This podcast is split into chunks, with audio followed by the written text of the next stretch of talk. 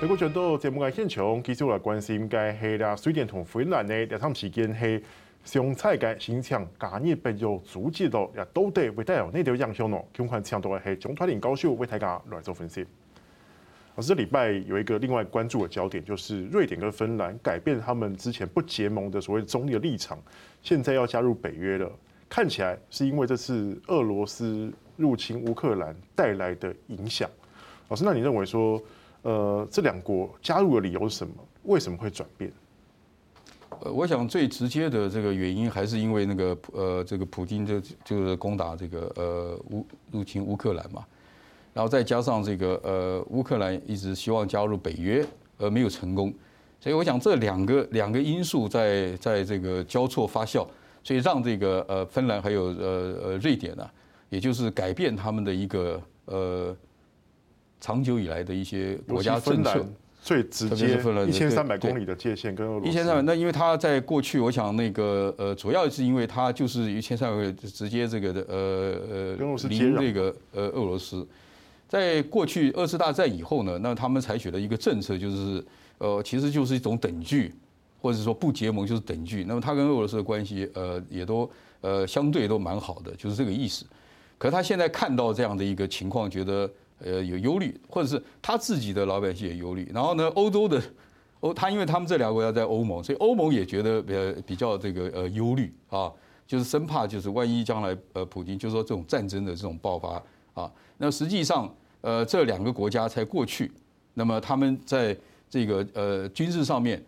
也曾经就是高高低低在国防军费的上面，因为像芬兰，它原来呃大概。呃呃，六零年代、七零年代的时候哈，就冷战的时代，它那个国防军会高一些。但后来加入到呃这个欧盟以后呢，也就开始就降下来了。所以现在的一个一个呃情况就是让他们感觉到，就是说可能这一种压力，所以他们把它他们要申请，而且很快就已经这个呃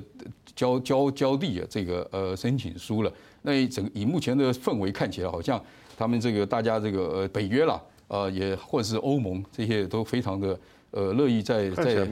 张开双臂欢迎这两国加入。以目前这种情况是当然当然啦。那呃北至于说北约它的那个呃进入的这个呃过程跟这个欧盟过程，我觉得也许北约会比较更这个呃呃快一点，或者是说这个因为美毕竟北约还是美国在呃主导的啦，所以它跟这个像乌克兰或者是他们要加入欧盟基本上的一个情况可能会比较不一样，就像。你北约的话，它事实上有其也像，就是说很多国家，像譬如说乌克兰，我们也知道，大家现在都有一句话嘛，虽然乌克兰不在，还没有加入北约，但是呢，北约所有的北约几乎都在乌克兰，呃，大家就有这种的一个一个一个讲法嘛。但是欧盟可能就不太一样了，所以当然他们这两个国家，呃，愿意加入北北约的话呢，因为它是一个集体安全的这个保障嘛，所以也许它本身的，而且这两国的这本身的条件。可能都相对于就比较呃这个这个呃站站在比较优的一个地位啊，就是有一些有利的条件，至少这两这两个国家经济上是还不错啊。不过当然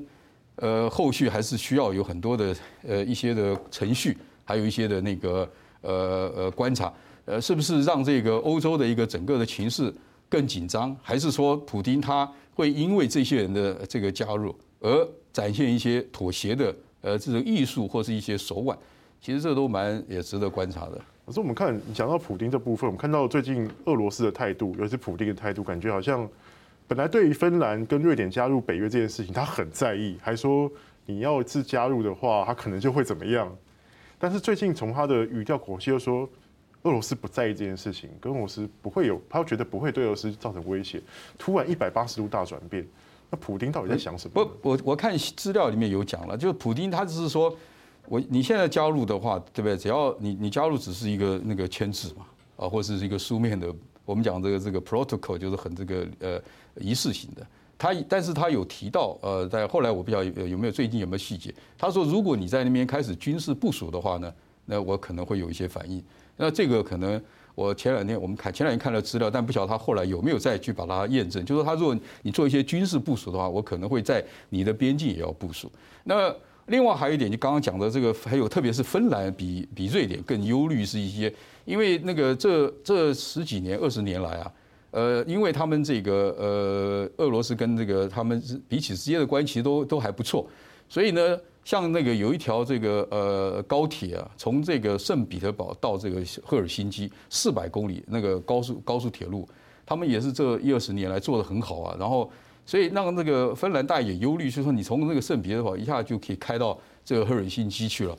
也是有一种忧虑。他现在是停驶了，因为制裁的关系停止。也就是说，像这种地缘的一个政治。呃，他们很多的交通啊，也让这个呃瑞典啊，还有这个就是这个芬兰，他们就绕海湾的那个那个部分就可以进到这两个国家啊，就贴着这个俄罗斯的边境走嘛，而且海海湾部分，所以让他们感觉到就是安全的这种的呃疑虑。那至于说普京他现在的一个呃态度的话，呃呃，我觉得他现在目前的话可能也还无暇，呃，光乌克兰都已经一个头这两个大。所以他还还暂时可能还没有没有这个无暇，而且北约也要有一个过程嘛，啊，也要一个加入的过程，而且呢，还是可能需要呃这个每一个国家的同意啊，包括现在土耳其，比如譬如说就是有一些意见嘛，是啊。不是你看说这个土耳土耳其有意见，我还早上还看到了，包括连克罗埃西亚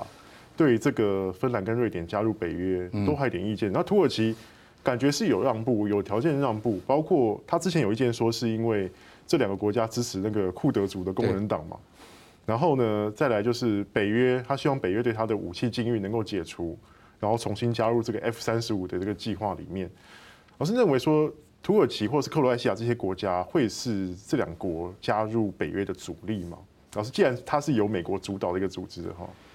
以目前来看的话，也许是一个主力，但是还是要看整个的发展，因为土耳其其实在在这个北约也好，或是欧盟哈。之间的关系都是非常非常特别的啦，因为呃，刚刚讲土耳其这个除了这个刚刚呃主持人所谈的这几个问题以外，最重要的，它在这个所谓的呃战地缘战略上面，还有东地中海，东地中海跟希腊还有法国，因为也是石油能源的关系，在两年以前呢，一直持续到也是有很大的一个冲突，还没有这个解决。所以换言之，那他在这里面呢，他呃。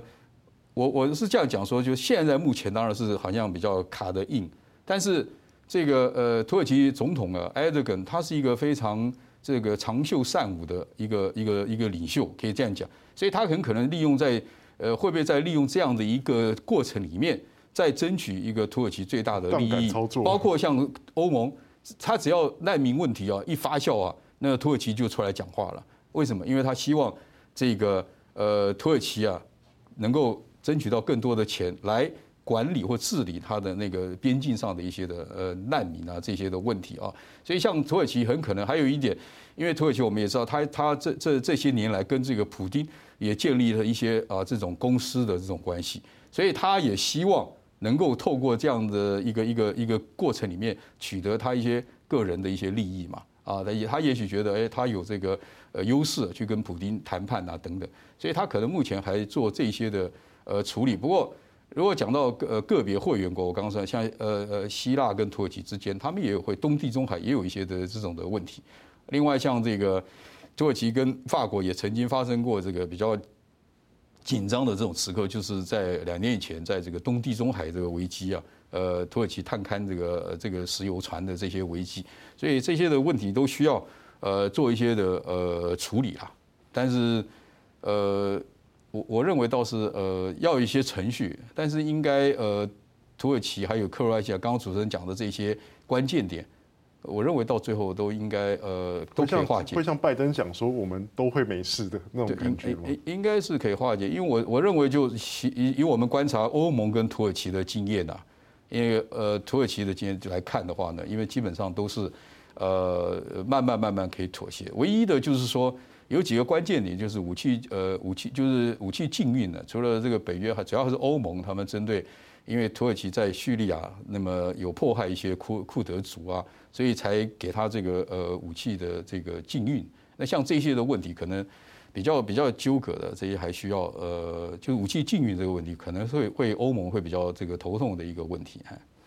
老师，那你我们再回到刚才，就是芬兰因为跟俄罗斯。接壤很长的边界线哦，但是现在你说俄罗斯他会在观察后续北约会不会有什么部署吗？那芬兰其实他现在芬兰总理他其实也强调了，我们不要在他们国家部署核武，也不要有任何的军力扩张，反而是希望说我只是要追求一个集体安全的一个最终目标而已。那老师你怎么看呢？这个尤其是芬兰、瑞典加入申请加入之后，会对整个呃欧洲大陆的这个安全影响会带来哪些局势改变？呃，当然第一个就是说，对于整个欧洲它的一个战略部署啊，我们可以讲说更完整嘛，尤其是贴这个跟俄罗斯的边境会会更完整。第二个呢，透过它的这个集体安全，那么让欧洲的这些整个国家啊，呃，尤其是呃普普罗提亚三国。也会更更感受到它的一个完整性，所以等于说是对于欧洲的这个我们讲集体的一个安全来讲的话，当然是呃比较一个呃在这个战略层次，或者说在一个呃地缘的这样的一个层次会比较有一个安全感。但是另外一方面，如果谈到比较实质的问题的话，其实还需要观察，因为你呃你要这个就就像呃芬兰跟瑞典，它基本上它的这个军军队的武力啊。它并不是呃非常多，或者是非常的强大，是是不错。那你未来的话呢，到底是希望这个芬兰跟瑞典，它要提高多少的军费，还有它的军备？那么这些的军备，它呃假设如这里面就牵扯到，比如说它的军备，那么是跟美国去提供。还是说欧洲人要自己去提供，这也已经开始啊，就比较呃矛盾的一种情节。因为法国它有武器啊，那么呃在这种情况之下，那么呃芬兰它未来在这个提升它的这个呃呃战机啊，还有这个坦克啊